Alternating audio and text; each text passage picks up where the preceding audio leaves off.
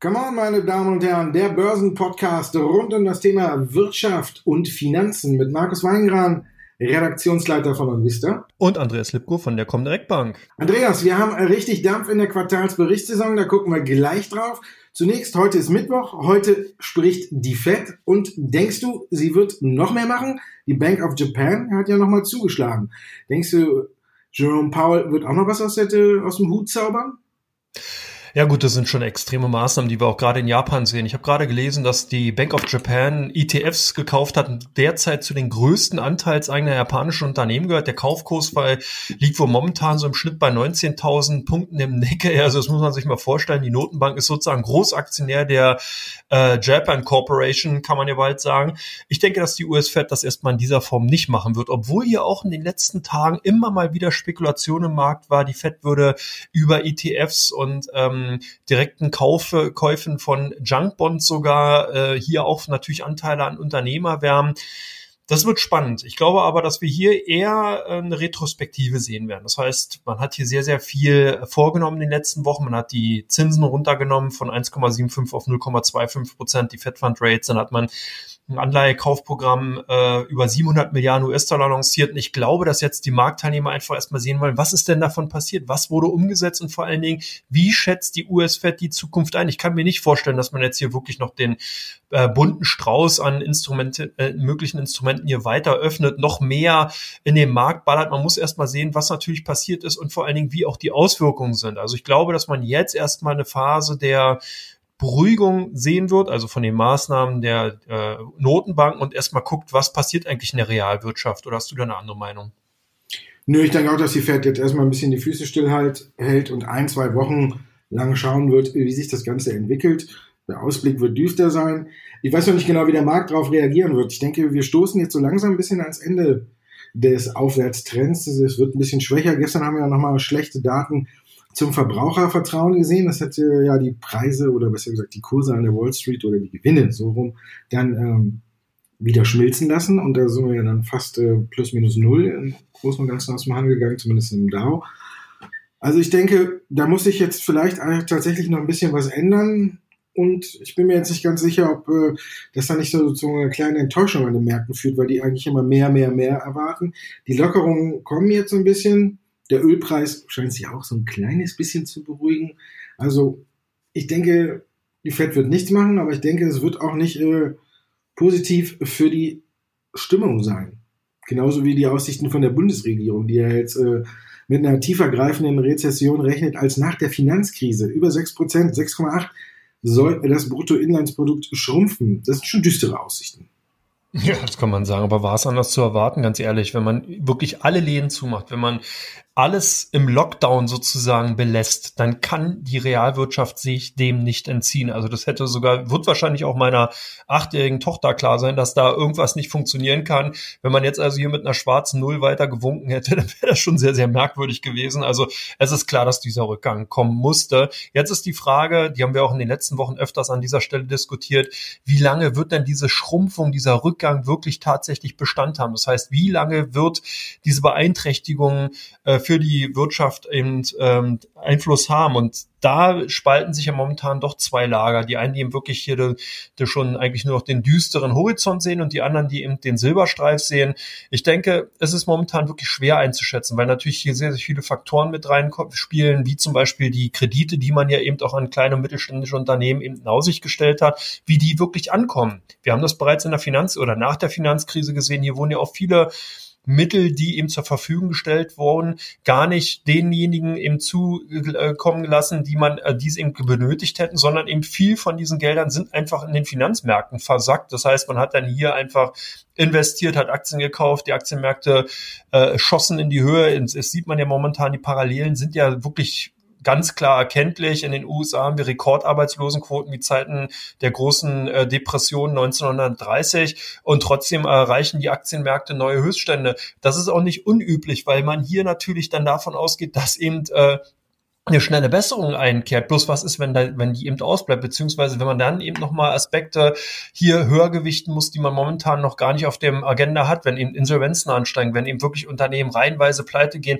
dann kann äh, hier auch jegliche Prognose wieder zunichte gemacht werden. Und das ist momentan eine Situation. Ich glaube, es ist noch zu früh. Ich sehe aber, also da bin ich doch eher wieder im zumindest äh, fundamental im Bullenlager zu finden, dass man hier, wenn man eben auf neun bis zwölf Monate eben schaut, doch durchaus wieder ähm, eine Normalisierung auch im, im, in der Realwirtschaft sehen wird, dass man hier auch wieder den Wachstumszahlen sieht. Aber momentan denke ich für die nächsten Wochen, das wird wirklich hart. Und ich glaube, hier werden auch nochmal richtig heftige Nachrichten auf die Finanzmärkte einströmen. Guckt auf die Rohölpreise, die auch wieder ihre Kurskapriolen schlagen. Und da ist nicht abzuschätzen, was da passiert, ob in den USA wirklich große Unternehmen auch jetzt in, in Schwanken kommen und hier gegen die Wand fahren. Und äh, was das eben alles weiter für Auswirkungen hat, das kann man momentan noch nicht so richtig feststellen. Dass die Wirtschaft insgesamt so robust ist, dass sie das aushalten kann, das denke ich schon. Und man sieht ja auch, dass die Regierung hier ihre Hilfsmaßnahmen und Pakete dann eben entsprechend auch zur Verfügung hat. Aber wann greifen die, wann wirken die und vor allen Dingen, wie wirken die? Das ist aus meiner Sicht der Frage. Und hast du denn noch weitere Aspekte, die man vielleicht betrachten sollte? Ja, ich denke, so das Problem, dass die Unternehmen durchhalten, stellt sich nicht durch das Geld, was sie bekommen könnten, sondern eher, wann äh, die Nachfrage auch wieder so ein bisschen anzieht wenn die Leute wieder rausgehen. Man sieht ja jetzt so ein bisschen dieses Phänomen, was ja die ganze nach oben ein bisschen so unterstützt, den Ausbruch. Ähm, ja, alles nicht so schlecht wie erwartet. Ne? Kommt man dann noch äh, mit Mini-Gewinn über die Runden. Die Deutsche Bank äh, vermeldet einen Gewinn. Also sind ja alles so Zeichen, die man auch vielleicht so ein bisschen fake interpretieren könnte. Ne? Da ist es ja also irgendwann, oh, ist ja alles gar nicht so schlecht. Gestern die Zahlen von Google, obwohl die gesagt haben, mh, hm, ja, zweite Quartal könnte jetzt ein bisschen äh, schwieriger werden. Äh, die Werbung könnte einbrechen, aber war trotzdem unterm Strich alles besser als erwartet oder nicht so schlimm wie erwartet. Und dann war die Aktie nachbörslich auf einmal erstmal äh, über fünf Prozent im Plus. Also von daher ist, glaube ich, auch so ein kleiner Reali Realitätsverlust ein bisschen bei vielen, glaube ich, eingetreten. Ich glaube wirklich, dass äh, mittlerweile viele auf dieses V spekulieren und auch davon ausgehen.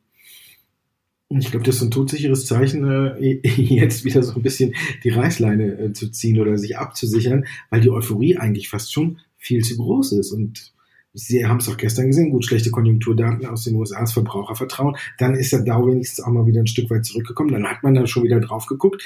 Und trotzdem haben zuletzt jetzt alle wirklich, wie du auch schon gesagt hast, auf die Erholung spekuliert. Ne? Italien fängt mit Lockerungsmaßnahmen an. In New York wurde auch gesagt, wir können langsam wieder mal ein bisschen äh, die Ausgehbeschränkungen, Ausgangsbeschränkungen reduzieren. Und das war dann direkt vielleicht auch für viele so ein bisschen das Zeichen, juhu, in zwei, drei Monaten ist alles wieder auf Normalstand. Ich glaube, es haben noch viele nicht realisiert, dass es noch, glaube ich, ein Jahr dauern wird, bis wir ähm, Richtung Normalität kommen. Die Bundesregierung hat ja auch heute gesagt, eher 2022, 2023 in diese Richtung, bis wir wieder auf Normalniveau sind. Auch die Lufthansa hat gesagt, wir brauchen bis 2023 und dann sind wir noch 10 Prozent unter dem, was vor der Corona-Pandemie normal war für uns. Die wollen 100 Flugzeuge streichen, 10.000 Mitarbeiter entlassen und ich glaube, ich habe da auch so ein bisschen äh, zu positiv reagiert. Mir ist das, glaube ich, ja so richtig bewusst geworden, seitdem ich äh, das äh, die Maske zum Einkaufen überziehen musste. Also gestern war schon irgendwie ein bisschen äh, komisch, ne? wenn man gestern zum ersten Mal in den Supermarkt geht und es ist ja auch die Maskenpflicht und man setzt die auf und man geht dann da durch und jeder hat so eine Maske auf,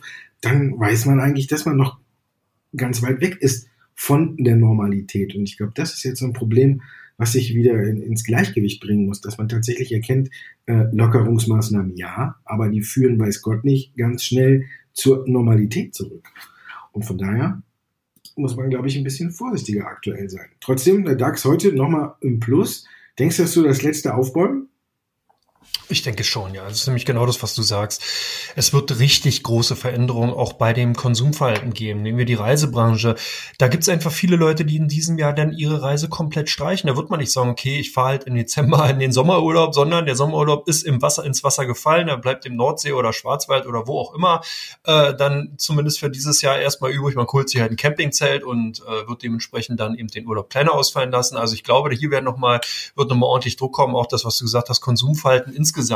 Es macht ja auch gar keinen Spaß, wenn die Verkäuferin dir gegenüber mit einem oder dem Konsumenten oder dem Einkäufer gegenüber äh, mit einer Mundschutzmaske dasteht, man nicht weiß, streckt sie dir gerade die Zunge raus oder nicht. Oder das sind alles so Punkte, das, das trübt natürlich das Einkaufserlebnis insgesamt und davon profitieren dann auch wieder ganz neue Branchen. Der Onlinehandel insgesamt kann sich nicht beschweren. Hier sind wirklich schon, kann man praktisch sagen, bei einigen Unternehmen marktbeherrschende Positionen erreicht worden, die ihresgleichen suchen. Und das sind ähm, Situationen, die muss man einfach auch so sehen. Und deswegen kann ich die momentane Hosse-Bewegung oder die Aufwärtsbewegung, die wir in den DAX sehen, die würde ich auch nicht unterschreiben. Das ist so eine Bewegung eben aus, aus Grund mangelnder Verkäufer, eher so ein bisschen zaghafte Schnäppchenjäger, die unterwegs sind oder zaghafte Käufe von Schnäppchenjägern, die unterwegs sind die hier da äh, ihre Position vielleicht so anfangen aufzubauen. Aber ich würde ja auch noch keine Entwarnung geben. Ich bin hier auch sehr, sehr vorsichtig. Ich glaube, hier ist wirklich auf die äußerste Kante momentan erreicht. So 10, 9 im DAX, das finde ich schon ordentlich bewertet, weil Du hast bereits gesagt, wir gehen ja nachher auf einzelne Unternehmen auch nochmal ein in Teil 2. Die Zahlen, die sind teilweise wirklich, also grottig. Anders kann man es gar nicht sagen. Und viele, weil, du auch schon Alphabet angesprochen hast, das strahlt natürlich auch noch viel aus dem letzten Jahr mit hinein. Da kommen natürlich Aufträge, die man noch aus 2019 hatte, die im ersten Quartal noch abgehandelt worden sind. Aber der, die große Zurückhaltung, die kommt erst noch. Die werden wir jetzt im zweiten Quartal sehen. Von daher, ich bin da ganz deiner Meinung oder zumindest erstmal dem, so wie du es angeteasert hast. Also ich denke, dass die Bären dass wir in einer Bärenmarktrallye sind, Punkt eins, und dass diese auch relativ schnell das Ende finden wird. Oder hast du wieder eine andere Meinung? Ich bin vorsichtiger geworden. Mir ist die Euphorie zu groß geworden. Aber auf der anderen Seite sieht man auch, dass die Leute weiterhin nervös sind. Wenn man so ein bisschen auf die Aktie von Wirecard guckt, da schauen wir ja gleich drauf. Wird wieder zum Dauergast in der Sendung. Mir ist insgesamt die Stimmung auch ein Stück weit mittlerweile zu gut. Da muss man wirklich jetzt ein bisschen vorsichtiger sein wie du schon gesagt hast, die Zahlen, wir sprechen gleich auch nochmal über die einzelnen Zahlen, gab ja in dieser Woche einige Zahlen, die man sich anschauen muss die Spreu vom Weizen hat sich, glaube ich, so richtig noch nicht getrennt. Aber das ist auch so ein Kunststück, wo ich die Amerikaner immer so ein bisschen für ähm, beneide oder weiß nicht, ob die das ganz äh, bewusst so schlau machen.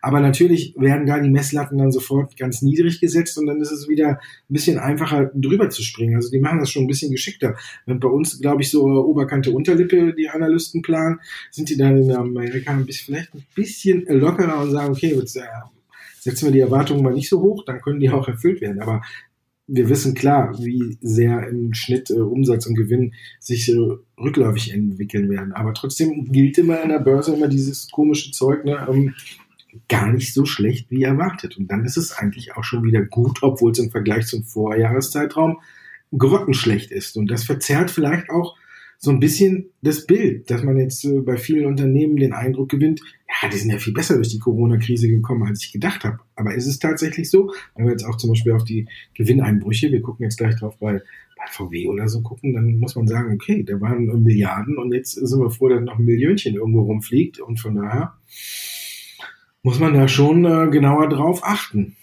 Dann gehen wir direkt zu Teil 2 rüber. Da sind nämlich die Fragen der Zuschauer, äh, Zuhörer.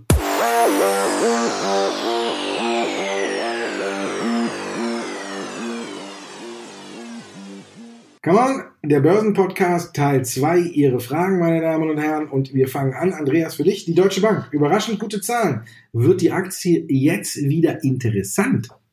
Ja, die Deutsche Bank-Aktien sind ja eigentlich schon seit einiger Zeit interessant und wäre die Corona-Krise nicht gekommen, dann hätten wir beide ja auch so ein Stück weit recht gehabt äh, mit unseren Annahmen, dass die äh, Restrukturierung greifen, dass dieser Fokus eben, dass die neue Strategie, der Fokus aufs Privatkundengeschäft durchaus äh, interessant und lukrativ sein kann. Aber jetzt so ein bisschen witzig ist oder auch ein Treppenwitz der Geschichte, dass die Deutsche Bank bei den Zahlen jetzt, wenn man ein bisschen tiefer reinsteigt, da eigentlich gerade aus dem Investmentbanking guten Gewinn erzielt hat. Die über 600 Millionen äh, sind eben aus dem Investmentbanking insgesamt insgesamt erzielt worden. Da blieben dann nachher so ungefähr insgesamt 66 Millionen übrig. Auch das Privatkunden, also hier das Wealth Management läuft sehr gut bei dem, bei dem größten deutschen Finanzinstitut. Insgesamt denke ich, ist die Bank wirklich auf einem guten Weg. Also man hat hier wirklich mit eisernem Besen gekehrt, hat hier äh, äh, wirklich Tabula Rasa gemacht und wie gesagt, wenn die Corona-Krise nicht in dieser Form zugeschlagen hätte, glaube ich auch, dass die Aktien wesentlich weiter oben stehen würden. Man musste jetzt natürlich auch Risikovorsorge betreiben, 506 Millionen zurückstellen für eventuell faule Kredite Rendite. Das geht so auch ein bisschen auf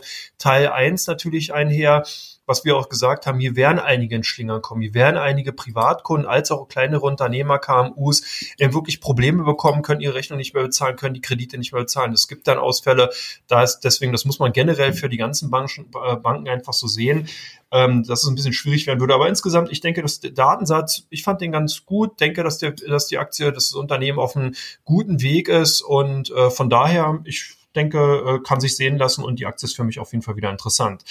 Ich bin froh, dass du eine andere Aktie, dass du diesmal die Wirecard äh, als Thema hast. Ich musste eigentlich nur noch den Kopf schütteln die letzten Tage. Mir blieb auch teilweise wirklich die Spucke weg. Jetzt darfst du mal was dazu sagen. Was ist denn von dem Sonderprüfungsgericht deiner Meinung Bericht? Ja, Gericht hat ja die Börse schon gemacht. Was ist denn deiner Meinung nach von dem Sonderprüfungsbericht zu halten, Markus? Toll, sehr gut.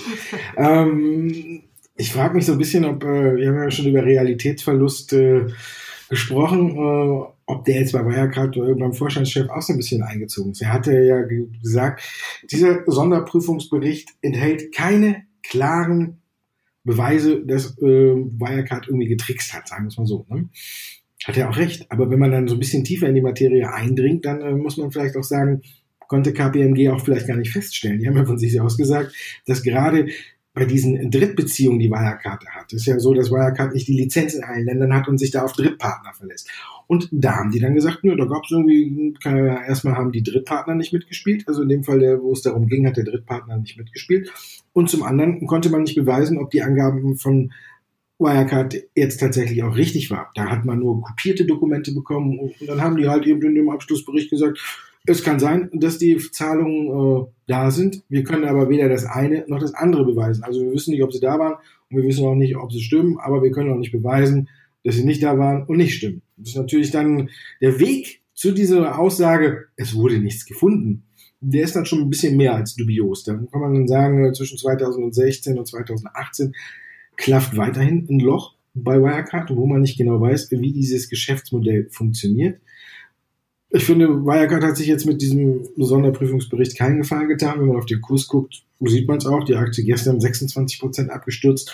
Heute zu Handelsbeginn war sie auch wieder über 10 Prozent im Minus. Mittlerweile sind es nur noch zwei. Also die ersten Käufer werden wieder mutiger. Und jetzt kommt dann wahrscheinlich wieder die Diskussion. Ja, alle Analysten oder wenn man die Analysten im Groß nimmt, dann kommt man ja, wenn man alle Kursziele, die ausgerufen haben, im Durchschnitt äh, über 200 Euro hin. Und dann ist Wirecard ja jetzt ein absolut, absoluter Verdoppler, weil dem wird ja nur böse mitgespielt von den bösen Medien, die da immer irgendwas auskramen.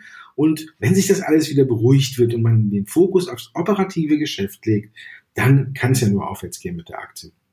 Ja, ist äh, alle Jahre wieder, oder besser gesagt bei Wirecard wahrscheinlich schon alle Monate wieder. Feststeht mit dem Sonderbericht, hat Wirecard keine Probleme aus der Welt geschafft, sondern hat sich weiterhin angreifbar gemacht. Und wenn man guckt, wie KPMG auch berichtet, wie Wirecard an diesem Sonderprüfungsbericht mitgearbeitet hat, dann wird einem auch so ein bisschen äh, schwarz vor Augen. Man hätte ja meinen können, die reißen sich ein Bein aus, um tatsächlich da jetzt alles richtig zu machen, Transparenz zu schaffen und die ganzen Probleme aus der Welt zu schaffen. Aber dann schreiben die ja, Dokumente wurden verspätet oder erst gar nicht geliefert, Interviewtermine mit einzelnen Mitarbeitern wurden verschoben, verschoben, verschoben. Deswegen hat das alles so lange gedauert. Da fragt man sich, warum muss man das verschieben? Und dann ist auch die, die Frage geklärt, warum der Sonderbericht so lange gedauert hat. Unterm Strich war Wirecard auch ein bisschen mehr dafür verantwortlich. Hm. Das sind also alles so Sachen, wo ich denke, das Vertrauen haben sie nicht zurückgerudert und äh, oder zurückgewonnen so rum und äh, angreifbar sind sie, glaube ich, jetzt mehr denn je. Also jetzt kann man wieder in Ruhe warten, dass die Achse sich ein bisschen fängt, wie er auch gewohnt hatte, Markus Braun gesagt, Q1 liegt im Rahmen der Erwartungen. Also wenn ihm da nichts mehr einfällt, dann gehen wir halt auf die Geschäftszahlen. Operativ ist, glaube ich, ja auch alles weiterhin in Ordnung bei Wirecard. Ich weiß aber auch nicht, wie lange die Partner noch mitspielen. Der Vorteil ist halt eben bei diesen Bezahldienstleistern, dass man nicht weiß, wer hinter der Internetseite steht und äh, das Ganze abwickelt. Ich glaube, wenn da wirklich einige wüssten, dass es Wirecard wäre oder sonst was, dann würden sich die Zweifel auch aufs operative Geschäft durchschlagen. Aber man bekommt es halt äh, nicht mit. Und wenn man guckt, klar, werden immer neue Verträge und neue Kooperationspartner an Land gezogen, sind aber auch alles wieder so Länder wie ähm, in Mexiko oder mit Visa jetzt Fintech-Unternehmen auch im Ausland, also so ein ganz kleiner Markt, der auch so ein bisschen unüberschaubar ist und ich glaube, damit tut sich Wirecard dann auch keinen Gefallen, weil man alles da auch wieder in diese dunkle Schublade ein bisschen reinpacken kann. Ich denke, die Aktie wird lange, lange, lange Zeit die 200 Euro nicht sehen. Die ersten Analysten sind jetzt schon ein bisschen zurückgerudert und der Weg dahin wird immer wieder unterbrochen werden. Ich glaube, die Shortseller werden nicht aufgeben. Die haben ihr selbst kaum kalte Füße bekommen, als Wirecard vergangene Woche rausposaunt hat. Ähm, nichts gefunden, alles toll, so quasi nach dem Motto. Selbst da haben sie nicht so sehr kalte Füße bekommen. Vielleicht haben die den auch schon vorher gelesen und wussten, dass Wirecard vielleicht den Prüfungsbericht nicht ganz richtig gelesen hat. Oder zumindestens in den Dingen, wo die Anleger jetzt Probleme sehen, äh, sie keine Probleme gesehen haben. Unterm Strich muss man sich die Frage stellen, wenn das alles so ist, ist Markus Braun wirklich noch der richtige Mann am richtigen Platz? Wenn die alle tatsächlich so mitgearbeitet haben, wie KPMG es beschrieben hat, ist es für mich schon mal ein großer Fehler. Und auf der anderen Seite muss man tatsächlich sagen, die permanenten Dementis und seine Aussagen, die verlieren irgendwann auch an Glaubwürdigkeit. Jetzt seit anderthalb Jahren rennt er durch die Gegend und erzählt, nee, da ist nichts dran, da ist nichts dran, da ist nichts dran.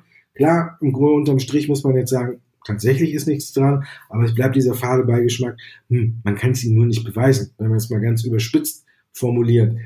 Das ist immer noch möglich und da ist immer noch genug Risiko drauf. Deswegen muss man sich tatsächlich mal fragen, 18 Jahre war er jetzt an der Spitze, ob es nicht vielleicht mal gut wäre, wenn man da oben an der Spitze, er kann ja seine Aktien behalten, einen Tausch vornimmt und jemanden installiert, der wirklich da mal mit äh, harten, wie du eben auch schon gesagt hast, mit eisernem Besen durchkehrt wie Sevi und dann wirklich auch mal wieder das Vertrauen zurückgewinnt und solche Baustellen einfach zumacht. Das ist ja nichts Neues. Wir haben ja auch schon am Montag sollte der Bericht kommen und es war von Wirecard nichts. Man hat man nicht mehr was gehört. Diese Vogel-Strauß-Taktik, Kopf in Sanden, die wird ja auch unter Braun weitergeführt, bis macht denn ja nichts aus. Also ich glaube, ich würde jetzt erstmal die Finger davon lassen. Mir ist das Risiko zu hoch, da freut man sich über 20, 30 Prozent und eine Sekunde später ist alles schon wieder eingerissen. Ne? Also von daher muss ich ganz ehrlich sagen, nö.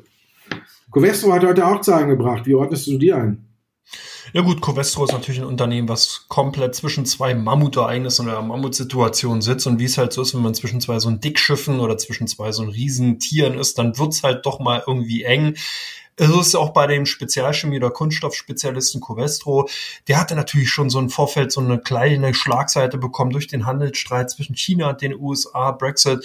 Das führte dazu, dass wir eine Konjunkturabkühlung in Europa, Nordamerika und China gesehen haben. Die Automobilindustrie insgesamt ist rückläufig gewesen und da hat eben Covestro eben auch einen wichtigen Kunde, wichtige Branche, einen Geschäftszweig eben, ja, Einbußen hinnehmen müssen. Jetzt dann noch der ähm, Coronavirus, die Pandemie, die natürlich dann auch nicht gerade hilfreich war. Aber ich muss sagen, ich bin immer noch überrascht dahingehend, dass man eben doch noch ein Ergebnis vorweisen konnte von 254 Millionen. Es war deutlich weniger als noch im Vorjahr. Im Vor ähm, Vergleichsquartal hier hat man ja 442, 442 Millionen, also nicht 254, sondern 442, 442 Millionen Euro erzielt. Und ähm, also zumindest hält sich das Unternehmen noch ganz gut und ich glaube auch, dass ähm, man hier die Krise gut überstehen kann. Man ist weit groß aufgestellt, man hat hier eine breite Streuung in vielen äh, Branchen und Sektoren hinein. Natürlich kann man sich der insgesamten Abkühlung nicht entziehen und wenn so eine Rezession, wie wir auch in Teil 1 schon gesagt haben, eben erwartet wird, so ein starker Umsatz- oder Wirtschaftsrückgang, dann werden auch gerade eben Unternehmen aus der Chemiebranche sehr, sehr hart getroffen. Ich denke auch, dass es jetzt noch zu früh wäre, hier einzusteigen einzusteigen, aber ich glaube, dass zumindest die solche Aktien wie zum Beispiel von Covestro dabei sind, momentan Bohnen und Kursbohnen auszubilden und dass man dann eben auch, wenn hier der erste Silberstreif wirklich auch erkennbar am Horizont ist, dass man dann solche Unternehmen wieder auf die Agenda nehmen kann. Momentan, wie gesagt, ich denke, die Zahlen gar nicht mal so schlecht, wie vielleicht einige erwartet haben und von daher eigentlich ganz gut gehalten. Haben sich denn die Bayer-Aktien auch gut gehalten? Wie ist denn Starten ins Quartal gelaufen? Die ähm, Glyphosat-Opferzahlen bzw. Klagezahlen in den USA gestiegen, aber wie schätzt du die Zahlen insgesamt ein, Markus? Ja, ganz gut. Also man muss sagen, Bayer hat sich hervorragend durch die Krise geschlagen. Umsatz ist gestiegen und alles hervorragend weitergekommen. Heute ist die Aktie unter Druck, aber das liegt nur daran, dass es eine Dividende gab. Also von daher 4,4 Prozent, 4,44 Prozent sogar. Also von daher kann man sich darüber freuen. Und man muss sagen, bislang hat sich Bayer in der Krise hervorragend geschlagen. Das einzige Damoklesschwert, was halt weiterhin über der Aktie schwebte, ist der Glyphosat-Vergleich. Da gab es dann auch Neuigkeiten zu, dass man mittlerweile äh, die Marke von äh, 50.000 Klägern erreicht hat oder sogar locker überschritten hat. Ich glaube, es liegt um die 52.000 rum. Hat aber jetzt an der Summe allgemein, die angenommen wird, für den Vergleich, den Bayer anstrebt, nicht so viel geändert. Da sind nach wie vor 10 Milliarden US-Dollar im Raum bis zu 12. Ich denke, Bayer ist einer der Werte, die durch, sehr gut durch die Pandemie kommen, die hervorragende Ergebnisse haben und das ganze Pandemie oder die Pandemie verzögert natürlich jetzt die Verhandlungen. Da kann man sich jetzt nicht an den Tisch setzen und äh, so direkt weiter verhandeln und diesen Vergleich erzielen, hat äh, Baumann auch selber gesagt. Aus diesem Grund, klar, muss man sehen, dauert das Ganze noch ein bisschen, aber ich bin auch hier noch positiv gestimmt, dass Bayer da einen Vergleich finden wird. Dafür sind wir in den USA, die sind ja dafür bekannt. Und wenn das Schwert auch noch weg ist, dann kann man wirklich sagen, ist, äh, Bayer hat sich dann Bayer so ein bisschen freigeschwommen. Wir haben es gesehen, die Pharmasparte läuft ganz ordentlich, auch Saatgut lief ordentlich, weil ja eben auch die Bauern äh, zu der Spezies jetzt gehört, die keine Arbeitseinschränkungen hinnehmen müssen, weil es ja eine wichtige Branche ist. Es läuft weiter relativ rund für Bayer. Wer die Aktie hat, dem würde ich raten, dabei bleiben und in den kommenden Monaten und Jahren über die Entwicklung freuen. Wenn man auch hier auf die durchschnittlichen Kursziele guckt, dann muss man sagen, die liegen über 80 Euro und da kann sich jeder ausrechnen, dass da so ein bisschen reinkommt. In dem Bereich sehe ich die Aktie auch. Da ist alles also alles in Ordnung. Für mich, Bayer hat überzeugt und da gibt es fast gar nichts zu meckern. Im Gegensatz zu Adidas, da kann man schon ein bisschen meckern, wenn man den Start ins erste Quartal sieht, oder? Ja, und vor allen Dingen denke ich, dass hier auch noch nicht das Ende der Fahnenstange erreicht ist. Wir haben hier wirklich solche Zahlen, Geschäftsbereich um 97 Prozent ist der Umsatz zurückgegangen, äh, beziehungsweise der Gewinn zurückgegangen, 20 Millionen äh, sind es dann eben nur noch geworden, Betriebsergebnis insgesamt 65 Millionen, nur ein Bruchteil, 875 Millionen wurden im Vorjahr noch erreicht. Das ist also, das sind Zahlen, die suchen wirklich ihresgleichen, das ist wirklich heftig. Umsatz insgesamt 19 Prozent rückläufig, hier sind teilweise Geschäfte in China nicht geöffnet worden, auch in Deutschland natürlich nicht, weil man eben sehr, sehr große Superstores teilweise hat. Und man darf halt auch nicht vergessen, die Leute können auch nicht in die Fitnessstudios. Das heißt, sie brauchen oder ja, brauchen eben auch keine Sportartikel dahingehend. Und was viel wichtiger ist, die ganzen sportlichen Großereignisse fallen weg, sind verschoben worden.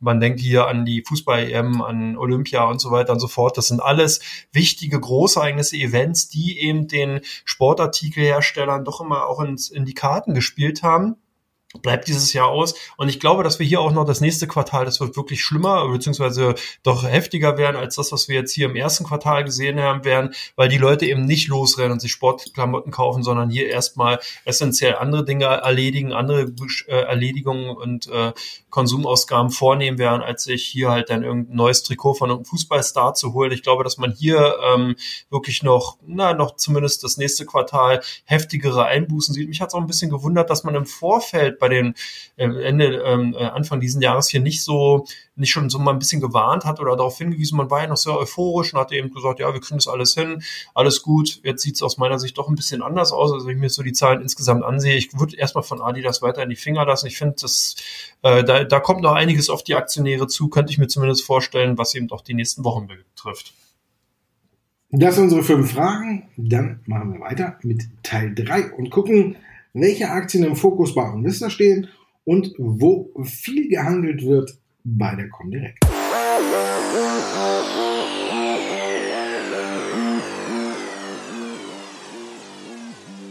Triple A, muss ich sagen, ne, für Teil 3. Andreas, du hast das Triple A mitgebracht. Alphabet, ja. Amazon, Apple. Also, kein RAM-Status, sondern vielleicht ganz hoher Status. Wir fangen mal mit Alphabet an. Was machen die Anleger nach den Zahlen?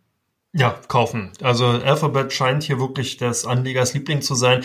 Interessant ist auch, und ich habe mir mal mich ein bisschen weiter auch mit dem ganzen Konzern beschäftigt. Es ist ja eigentlich eine Google, was äh, hier dem der Alphabet Group, der Alphabet, der Mutter von Google sozusagen die Gewinne bringt. Das sind eben die äh, die Werbeeinnahmen, die man generiert. Aber es mäusert sich eben eine andere hübsche Braut, hübsche Tochter eben aus der Familie von Alphabet als Profitbringer heran, und zwar YouTube. Wir haben es schon bereits bei den Netflix-Zahlen gesehen, so auch bei YouTube. Die Leute gucken eben mehr Videos. Das heißt, mehr Werbeeinnahmen über YouTube für Alphabet insgesamt.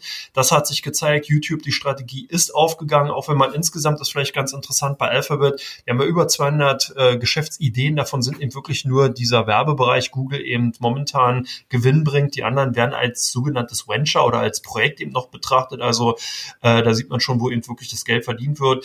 Die Anleger sehen es eben auch so und haben bei den Aktien kräftig zugegriffen. Bei euch sind die Pro7 Sat 1 Medienaktien gesucht. Auch wegen dem Streaming oder weswegen?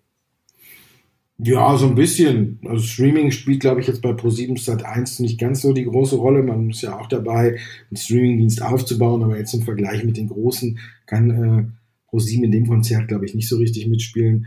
Die Aktie ist sehr stark zurückgekommen und deswegen ist es wahrscheinlich auch so ein bisschen im Fokus. Anfang der Woche war ja auch äh, noch zu lesen, dass die Berlusconi-Familie über Mediaset äh, die Beteiligung an Pro7 nochmal hochgefahren hat, also die niedrigen Kurse nochmal ausgenutzt hat. Jetzt ist die Aktie zuletzt wieder ein gutes Stück angestiegen. Von daher gucken viele, wo der Grund dafür ist, aber so einen richtigen großen, richtig großen treibenden Grund kann ich nicht ausmachen, außer dass die Aktie tatsächlich extrem abgestraft worden ist, dass jetzt auch wirklich alles Negative drin ist. Man hat ja die Prognose über Bord geworfen, man hat ja die Dividende über Bord geworfen. Und ja, damit ist alles Schlechte drin in der Aktie. Und das war's. Haben die jetzt, können die Anleger wieder ein bisschen zugreifen. Ich denke auch, dass die Aktie übertrieben abgestraft worden ist. Und irgendwann wird natürlich wieder eine Dividende kommen. Und dann könnte die Aktie auch durchaus wieder interessant werden. Also da unten auf dem Niveau, glaube ich, ist es schon eine langfristige Perspektive. Auf niedrigem Niveau ist Amazon alles andere, oder? Also das Niveau ist schon sehr gut. Da fragen sich alle eher, wann ist das Niveau erreicht, wo es oben anstößt. Was machen die Anleger bei euch?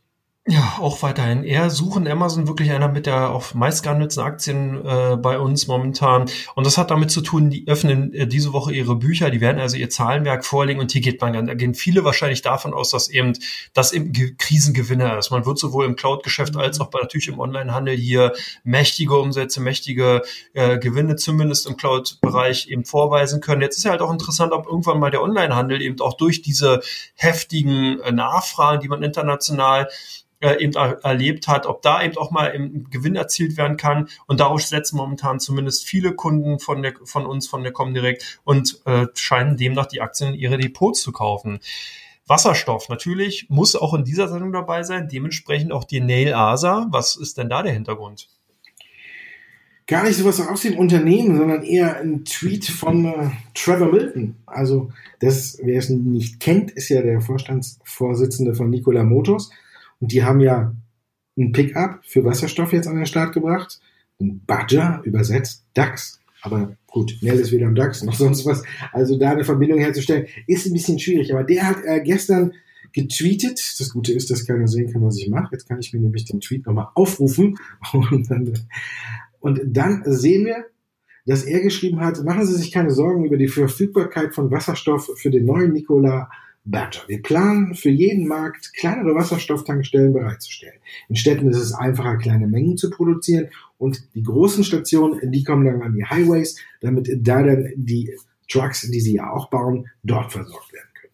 Das ist jetzt vielleicht so ein kleiner Startschuss für Nell. Ich glaube, das haben noch nicht so viele auf der Agenda, aber wir wissen ja, Nikola Motors arbeitet mit Nell zusammen und ist daher quasi für die Elektrolyseure zuständig, für die Wasserstofftankstellen. Und wenn jetzt tatsächlich jetzt der Startschuss fallen sollte, weil Nikola Motors ja schon lange angekündigt hat, dass sie ein breit oder ein großflächiges Hydrogen- oder Wasserstofftankstellennetz in den USA aufbauen soll, wollen, wenn das jetzt so ein bisschen der Startschuss ist, dann ist das auch ein bisschen das Signal, auf das Nell oder die Anleger bei Nell gewartet haben. Jetzt hat er natürlich schon der gute Trevor Milton in der Vergangenheit viel gesagt, viel gezeigt, viel passiert ist noch nicht. Aber ein bisschen Wahrheit können wir dem ja unterstellen. Und von daher könnte es vielleicht dann auch für Nell richtig interessant werden, wenn das Ganze wieder ausgebaut wird. Apple, man munkelt darüber, die hätten sich fast ein Eigentor geschaffen mit der neuen verbilligten Variante. Zum einen vom iPhone. Zum einen soll es weggehen wie warmes Semmel und damit ein bisschen das, den Verkauf der teuren Modelle konterkarieren. Zum anderen soll es mit der Nachfrage oder besser gesagt mit der Produktion dann nicht mehr so richtig hinterherkommen. Was meinen die Anleger bei euch? Ja, auch hier ähm, so ein, vielleicht auch der Effekt, den du beschrieben hast. Hier hat man die Erwartung genau durch so eine Gerüchte und natürlich durch die ähm, ja bekannt gegebenen Umsätze im Smartphone-Bereich, was man ja vorher schon in China auch gesehen hatte, sehr sehr niedrig angesetzt. Man hat also die Erwartung runtergenommen und denkt, dass jetzt Apple über diese niedrige Barriere doch rüberspringen kann. Also ich habe nicht nur die AAA-Aktien dahingehend mitgebracht, eben weil es eben auch die größten Technologieunternehmen sind, sondern eben weil die auch sehr stark nachgefragt sind. Das heißt, unsere Kunden haben hier auch, greifen hier zu bei Apple, setzen eben darauf, dass diese äh, Messlatte übersprungen werden kann und dass man hier die Analysten und Institu institutionellen Investoren einfach äh, positiv überrascht, äh, äh, gerade eben auch gegen den ganzen Spekulationen im Vorfeld, ob man sich da eben so ein Stück weit die Strategie dann eben auch schwer gemacht hat durch diese billigen Produkte. Das muss ich jetzt zeigen, aber unsere Anleger eher zumindest bullish. Bei euch scheinen sich die Aktionäre von Shell die Antwort zu holen, warum sie dann eine Schelle bekommen haben, wenn sie die Aktien im Depot besitzen oder nicht? Ja, die hat es, äh, weiß Gott, gegeben. Aber wir wissen ja auch, wenn äh, so große Konzerne äh, so eine große Schelle kriegen, dann juckt es vielen auch wieder in den Fingern, weil die natürlich ja auch meinen, dass das Ganze schnell sich wieder erholt. Wir müssen abwarten. Wir wissen, dass zum Beispiel Equinor, früher äh, Statoil, jetzt die Dividende gekürzt hat oder ausgesetzt hat. Bei Shell ist auch viel Negatives eingepreist und natürlich warten alle jetzt auf diesen Startschuss, ob es eine Nachricht gibt, die auch so ein bisschen die Trendwende im Kurs wieder einläuten kann.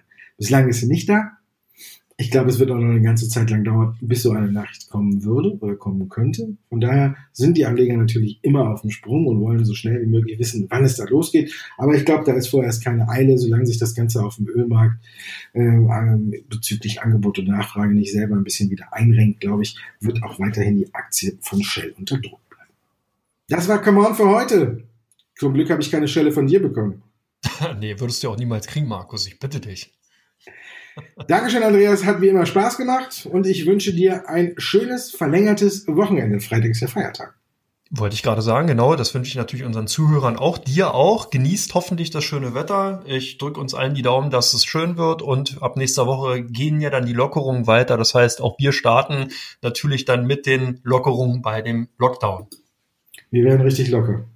Also, Immer locker. Ciao. Mm-hmm.